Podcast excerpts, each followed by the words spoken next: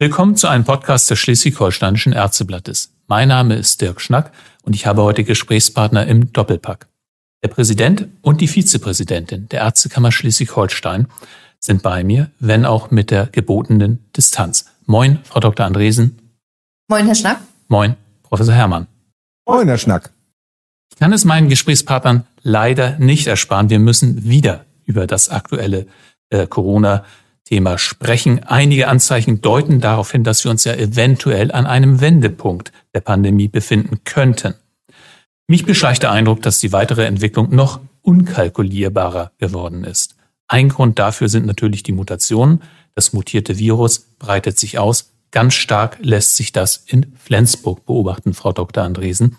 Sie arbeiten in einem Flensburger Krankenhaus in der Diako. Wie lässt sich die Situation derzeit in Ihrer Stadt beschreiben? Wie in allen anderen Städten auch, sind natürlich die Geschäfte geschlossen. Die Stadt ist leer, was natürlich nicht die Autos betrifft. Wir haben seit dem Wochenende eine Ausgangssperre ab 21 Uhr bis morgens um 5. Es gilt seit Montag, dass auch Einreisende nach aus Dänemark, andersrum, nach Dänemark gilt es schon länger, aber aus Dänemark nach Deutschland getestet über die Grenze nur dürfen. Im Krankenhaus haben wir die Situation, Besucher dürfen nicht kommen, das gilt schon lange. Es wird allerdings inzwischen deutlich mehr getestet. Alle Patienten dürfen nur mit Schnelltest in die Klinik, mit einem negativen Schnelltestergebnis. Alle stationären Patienten bekommen noch einen PCR-Test. Auch die Mitarbeiter werden zunehmend massenhaft getestet. Wir übernehmen auch, wie in der letzten ersten Welle vor einem Jahr die intensivpflichtigen nicht-Corona-positiven Patienten des Franziskus-Hospitals im Rahmen unserer Zusammenarbeit.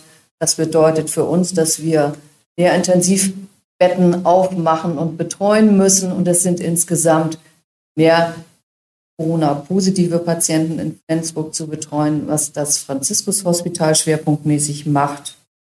Wir natürlich auch, weil es ja unter anderem auch von der Fachrichtung abhängt. Das sind eine ganze Menge Maßnahmen, die dort ergriffen wurden. Werden die aus Ihrer Sicht mittelfristig helfen?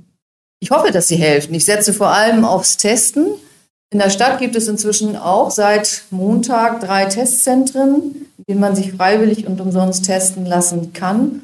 Ich glaube, das ist die Strategie, die uns voranbringen wird. Ich hoffe natürlich auch darauf, dass die PCR-Tests in Zukunft schneller ein Ergebnis bringen werden. Ich hörte davon, dass es Untersuchungen dazu gibt, dass es PCR-Tests in Zukunft geben wird, die nach 60 Minuten schon ein Ergebnis bringen. Und wie ist die Stimmung in der Stadt? Also Sie haben ja jetzt seit äh, über drei Wochen, glaube ich, für schleswig-holsteinische Verhältnisse wahnsinnig hohe Inzidenzwerte. Das drückt doch auf die, äh, auf die Stimmung, könnte ich mir vorstellen. Die Stimmung ist ich kann mehr das Krankenhaus beschreiben als die Stadt, weil ich ja äh, vom glücklichen Land komme und quasi seit einem Jahr in Tunnelquarantäne lebe zwischen Wohnort und Arbeitsplatz. Die Stimmung insgesamt ist, ähm, ich würde sagen, genervt aggressiv, weil man nicht weiß, wohin es geht. Und vor allen Dingen wissen wir ja im Moment auch noch nicht, woher es kommt genervt aggressiv. Vermissen die Menschen denn etwas? Also hätte man Maßnahmen früher ergreifen müssen oder andere Maßnahmen? Da kann ich jetzt vorweg, vorweg schicken, ex post ist man immer schlauer. Und es geht uns in Flensburg äh, so wie in allen anderen Ländern oder in ganz Deutschland so. Man hätte eventuell vielleicht früher mit dem Testen beginnen können. Man hätte früher sequenzieren können. Man hätte einheitliche Regeln, die Grenzen betreffend vereinbaren können. Und man hätte vielleicht auch Weihnachten und Silvester ausfallen lassen sollen. Aber wer konnte das damals schon sagen? Genervt aggressiv, Professor Herrmann. Das ist eine Stimmung, die ich zumindest für Dithmarschen nicht erwarten würde. Denn aus der Region kommen Sie. Und die ist genau am anderen Ende der Skala, nämlich die haben die besten Inzidenzwerte in Schleswig-Holstein aktuell. Wie ist die Stimmung bei Ihnen? Ja, der Dithmarscher an sich ist kein äh, aggressiver äh, Mensch. Ähm, der Flensburger auch nicht. Nein. Also wir Westküstler äh, sind ja hart im Nehmen. Aber es stimmt schon, die äh, Stimmung ist deutlich entspannter. Äh, wir sind froh, dass wir so geringe Inzidenzen haben. Froh deshalb, weil natürlich zum Beispiel Mitarbeiter des Gesundheitsamtes dadurch entlastet werden, wenn einfach nur noch ganz wenige Neuinfektionen äh, im einstelligen Bereich jeden Tag festgestellt werden. Äh, auch die Mitarbeiter des Krankenhauses sind natürlich froh, weil wir auch sehen, dass die Anzahl der Covid-19-Patienten die aus Dithmarschen kommt, deutlich äh, zurückgeht und äh, nur noch eine ganz kleine Minderheit der Covid-Patienten, äh, die wir betreuen, stationär darstellen. Und natürlich auch der ambulante Bereich, der natürlich auch weniger Monitoring machen muss in der Betreuung von äh, Covid-19-Patienten, die im ambulanten Bereich äh, vorhanden sind. Natürlich hilft das bei der Stimmung, aber worauf führen Sie das denn zurück, dass Sie so gut dastehen und ein, eine andere Region, ich sag mal 100 Kilometer Luftlinie entfernt, so schlecht? Was haben Sie anders gemacht? Die Frage ist schwierig zu beantworten, weil es natürlich jetzt wenig Evidenzen gibt. Im ländlichen Bereich haben wir es von vornherein natürlich einfacher. Das äh, haben ja auch äh, die Inzidenzen über die ganzen Monate gezeigt, dass jetzt die Metropolregion äh, natürlich höhere Inzidenzen haben. Das haben wir in Kiel und Lübeck äh, auch mal eine Zeit lang gesehen. Die an Hamburg angrenzenden äh, Kreise, die auch zwar endlicher strukturiert sind, äh, wie Pinneberg und Stormann haben auch hohe Inzidenzen gehabt. Jetzt geht das glücklicherweise zurück. In Dithmarschen waren sie nicht immer so hoch, aber wir hatten auch lokale Ausbrüche gehabt und auf einmal ganz schnell auch eine Inzidenz von 100.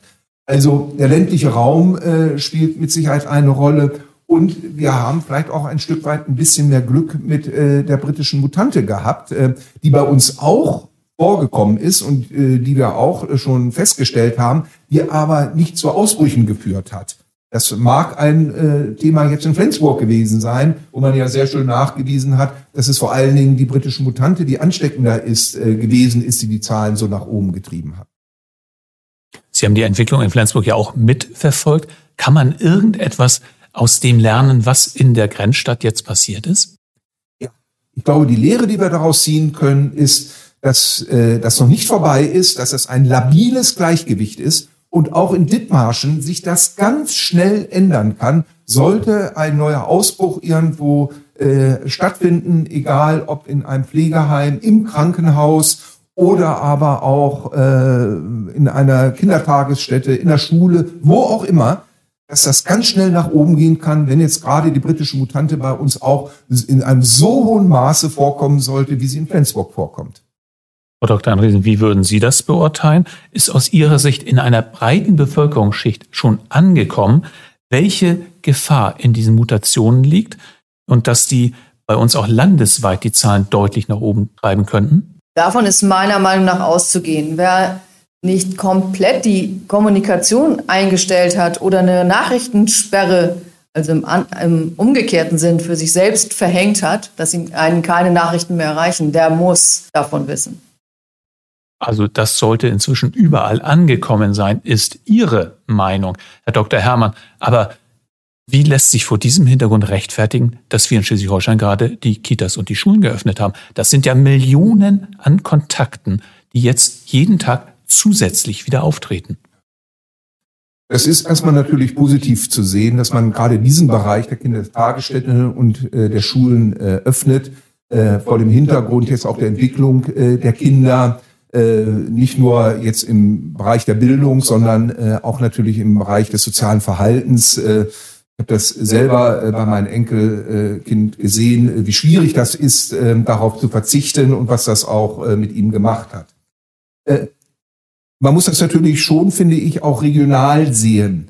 Äh, ich glaube, dort, wo hohe Inzidenzen sind, äh, sollte man mit den Öffnungen ein bisschen äh, zurückhaltender sein. Dort, ja, wird auch gemacht. Das finde ich auch vollkommen richtig. Während zum Beispiel jetzt in äh, einem Gebiet wie Dithmarschen, wo jetzt über doch längere Zeit sehr niedrige Inzidenzen da sind, dann finde ich das den richtigen Schritt, als ersten Schritt die Kindertagesstätten und ähm, äh, die Schulen äh, zu öffnen, eventuell in einem zweiten Schritt auch jetzt die Turnvereine äh, zu ähm, eröffnen, aber nicht mehr. Warum ist das meiner Ansicht? Wenn ich jetzt einmal auch Einzelhandel oder äh, Kinos, Theater eröffnen würde, dann äh, werden natürlich auch von Nachbarkreisen äh, selbstverständlich Menschen dieses Angebot wahrnehmen. Da sind wir mobil genug und dann fahre ich auch 50 Kilometer, um vielleicht in ein Bekleidungsgeschäft jetzt äh, zu gehen. Äh, das ist natürlich jetzt nicht gut, wenn wir wieder die Mobilität sehr erhöhen.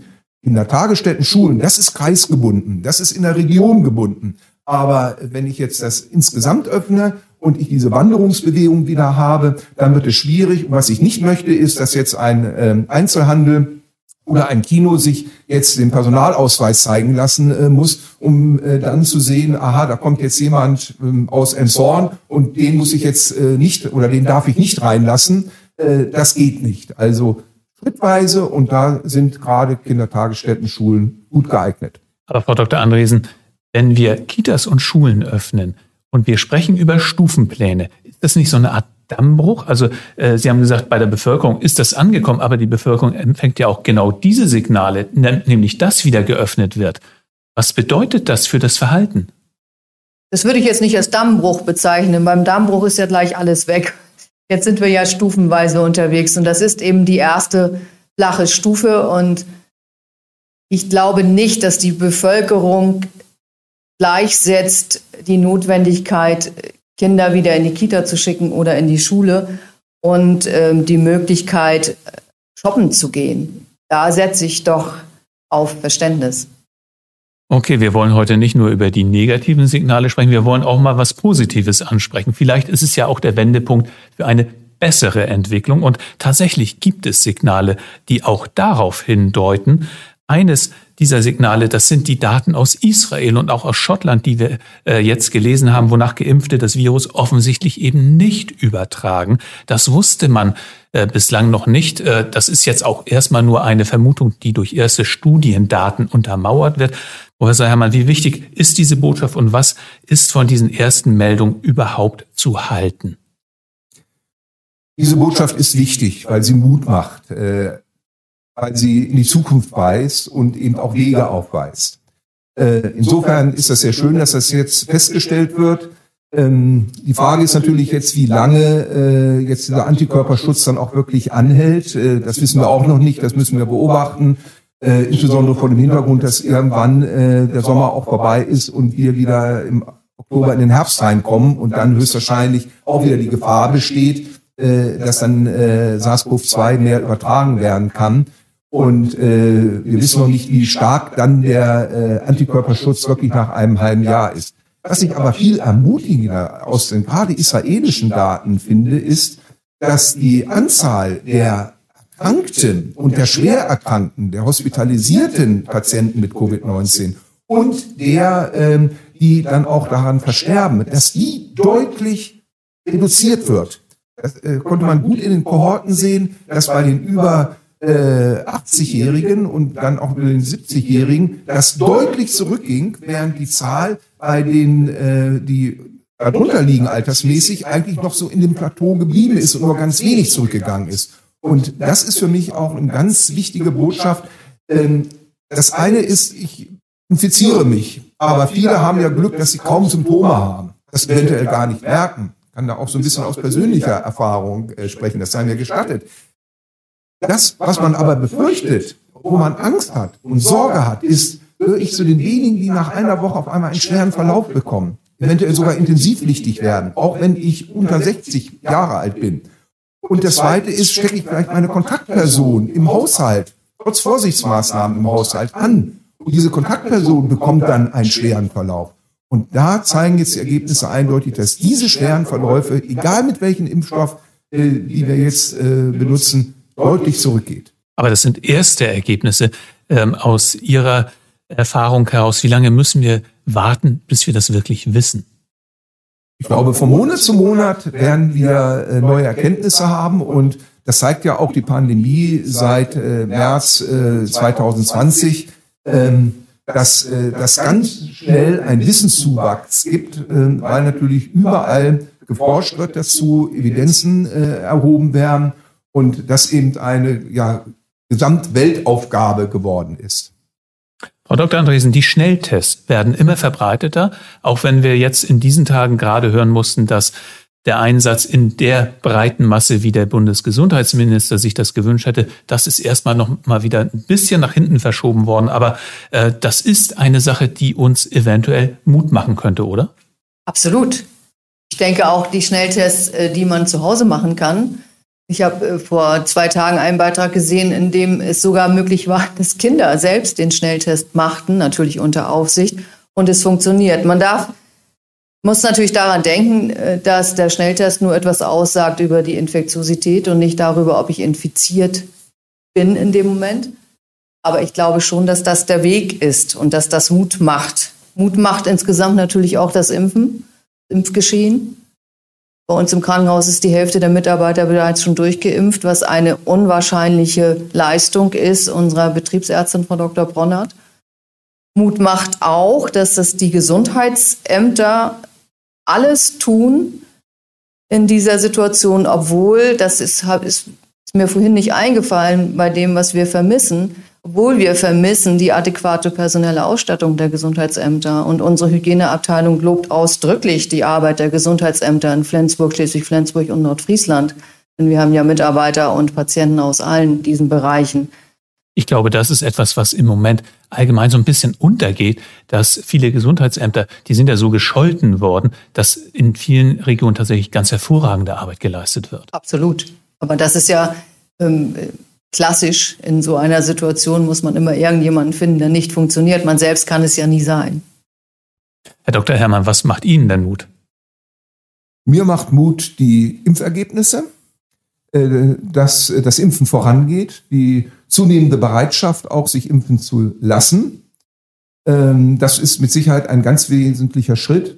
Und auch die Antigenteste machen mir auch Mut, weil sie natürlich die hohe Infektiosität herausfischen, äh, sehr niederschwellig, äh, sehr schnell.